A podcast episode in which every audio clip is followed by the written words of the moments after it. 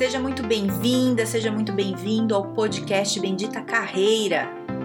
Eu sou a Carol Pires e aqui a gente fala sobre estratégias, dicas, conselhos, cases, habilidades, enfim, tudo para te ajudar a melhorar no mundo do trabalho. Fica comigo que eu tenho certeza que vai te ajudar.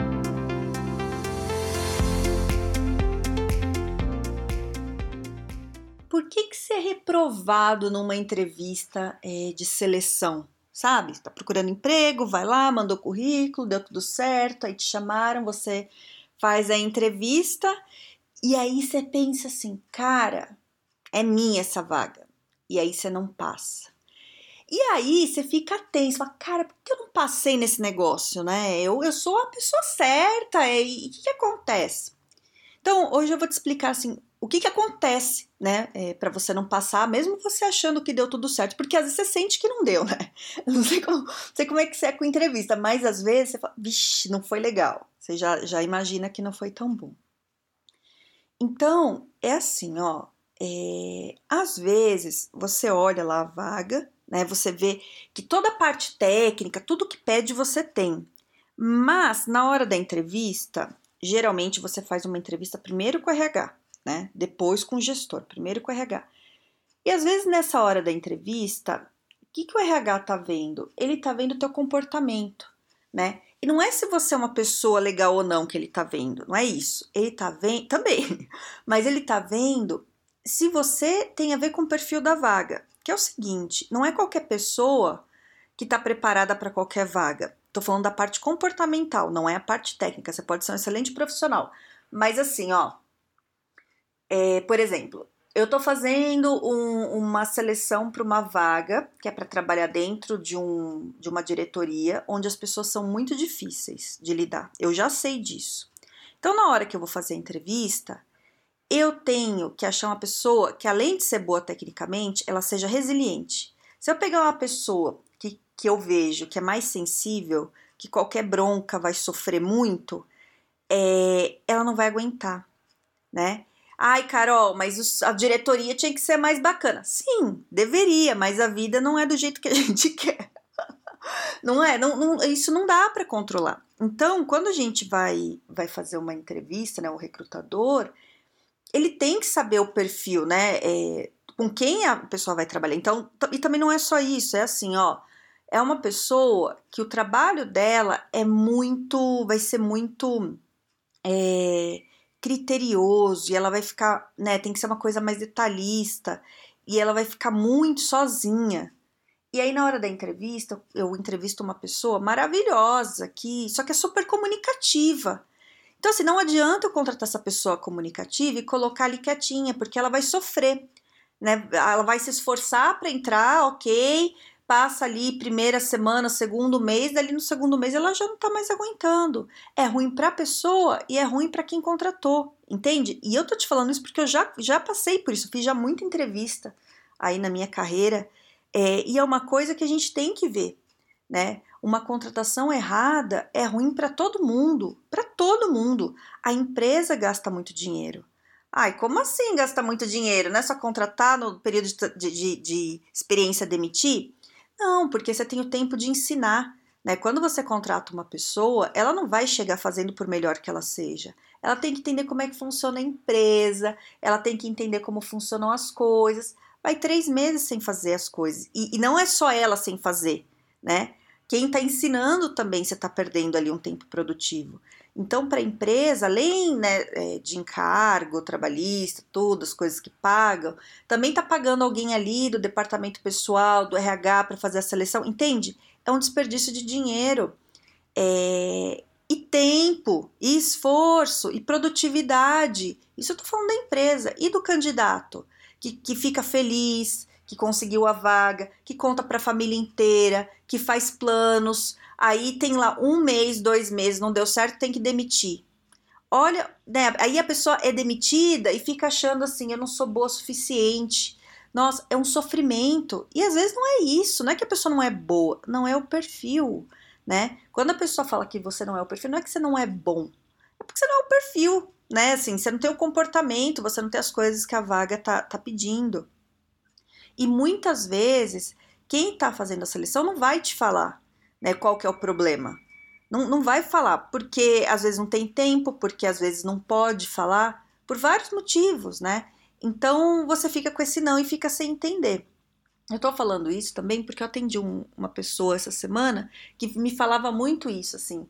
Ai, Carol, mas eu tenho perfil perfeito e não passei, né? E, e aí eu tava explicando, né, para ele, assim, o que que acontece. E eu conversando com ele, que a gente fez é, simulação de entrevista, eu já percebi é, o que que faz ele não passar na entrevista, né? Na hora que está fazendo. E falei para ele, né? Dei o feedback. É, essa é a vantagem de você fazer isso com um profissional, você pagar um profissional para fazer a simulação de entrevista, né? Pelo menos comigo, não sei com o resto. Eu falo a real, né? Faço lá a simulação e falo, ó, ó, ó o problema aqui, ó. É isso. Falo com amor, mas falo, né? Que eu acho que é importante a pessoa ter consciência.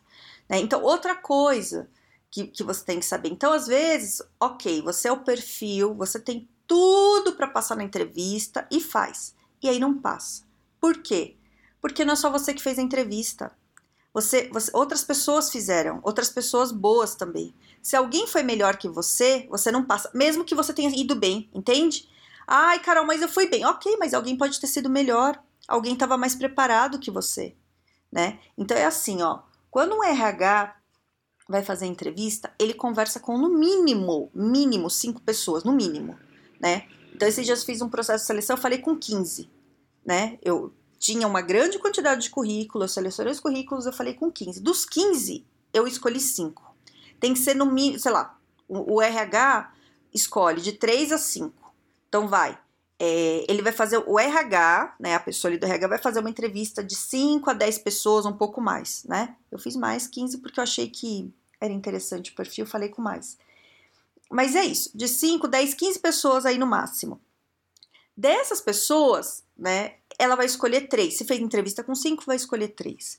Se fez com mais, vai escolher no máximo cinco. Desses cinco que o RH escolheu, pensando no perfil da vaga, ele vai passar para o gestor essas três, cinco pessoas.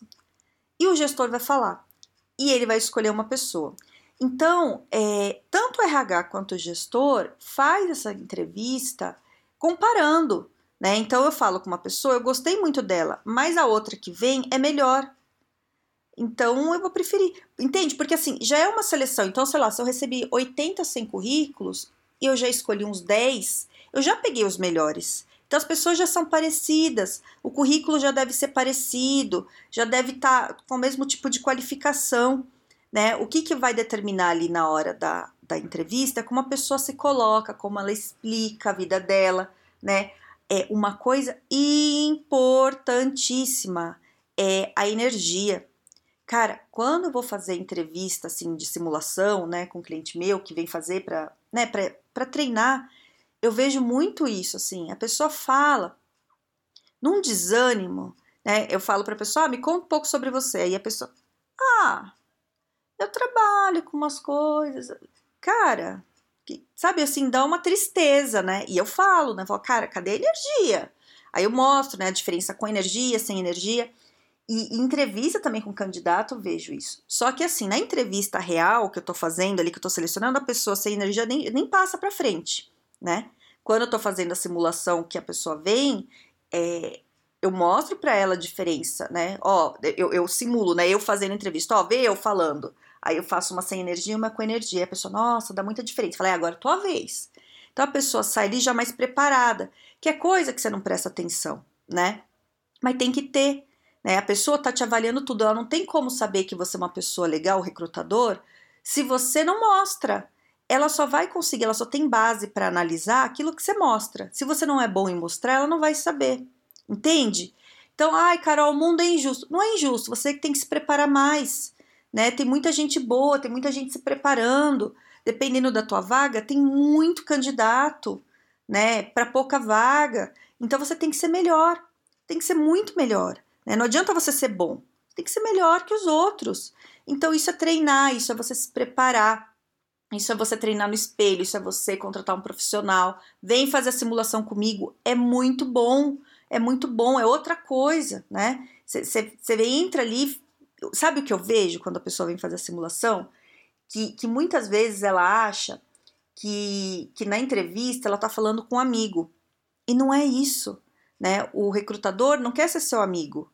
Né? Não que você não seja uma pessoa legal para ser ser amiga, mas ela tá te avaliando. Você tem que saber disso, é o jogo, né? Você não pode desarmado, você não pode despreparado. Você dança, né? Aí fica muito na sorte. Porque se vai alguém mais preparado, você não pega. Ai, Carol, isso é muito chato. Cara, é assim.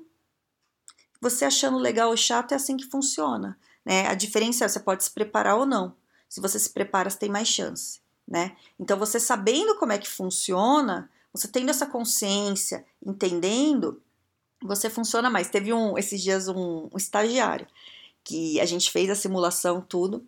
E aí depois ele tava fazendo as entrevistas, ele mandou mensagem para mim, ele falou: "Carol, vi a diferença tudo que você falou lá na hora, porque era como era estágio, eles fizeram tipo uma dinâmica, então foi coletiva a entrevista, né? Ele falou: Eu vi lá o pessoal falando todas aquelas coisas que você falou que não era para falar, a pessoa falou, nossa, eu acho que eu fui melhor, tal. E ele passou na vaga. Então, é, tem, porque assim, não é só estagiário, sabe? Eu vejo até gerente, né? Eu atendo gerente é, que às vezes se perde na entrevista, né? Fica dá uma viajada, assim, fala umas coisas. E outras, às vezes fala demais, né? Fica lá batendo papo, né? É, é isso. Então, assim, é, o que eu quero que você entenda hoje é assim: você não é selecionado numa entrevista porque você não é bom. Você talvez não esteja sendo selecionado porque você não está preparado porque você não está entendendo como funciona a dinâmica ali. Porque tem gente melhor e mais preparada que você. E você não, não pode ser mais ou menos, tem que ser o melhor, entendeu? Então, minha dica do dia é o seguinte: se você não está passando é, em seleção, vem fazer uma consultoria de seleção comigo. A gente faz a simulação. Pega ali, ó, é uma hora, uma hora e meia fazendo simulação. Você sai preparado, é, vai treinar no espelho, sabe? Não fica dando murro em ponta de faca. Você tá vendo que não dá certo? Procura ajuda, sabe? Não fica aí. Sabe por quê? Você vai tomando um monte de não, tua autoestima vai caindo, aí você vai achando que você não é bom o suficiente. E não é isso. Veja bem, talvez não seja, talvez seu currículo não esteja bom. Se não for bom, tem que melhorar. Mas se você já passou da fase do currículo, é porque o problema não é o currículo, entendeu? Se você não tá passando na entrevista, é teu jeito de falar. É alguma coisa ali que não tá legal. Precisa arrumar tá? Agora, se não está passando da fase do currículo, aí pode ser o currículo que não está bom, que também vale fazer aí uma consultoria para a gente ver, ou talvez você não está preparado mesmo, está faltando formação, está faltando experiência, ou você está procurando a vaga errada, tem um monte de coisa aí que a gente pode analisar. Mas você passou do currículo e não passou na seleção, você não está sabendo se vender bem, entendeu? É, ou não é o perfil também da vaga, às vezes acontece isso, né? Não é o perfil da vaga, mas você tenta outro, uma hora você acha tá tudo certo. Então é isso, pense e, e é o seguinte, treina no espelho a entrevista. Sabe, as perguntas que você tem dificuldade de falar, vai treinar no espelho. Ou grava vídeo e assiste depois, isso ajuda também. Tá bom? Espero ter te ajudado aí. Se quiser falar comigo, tô lá no LinkedIn no Carol Pires ou no Instagram Carol Pires Carreira. Tenha um excelente dia e um grande beijo!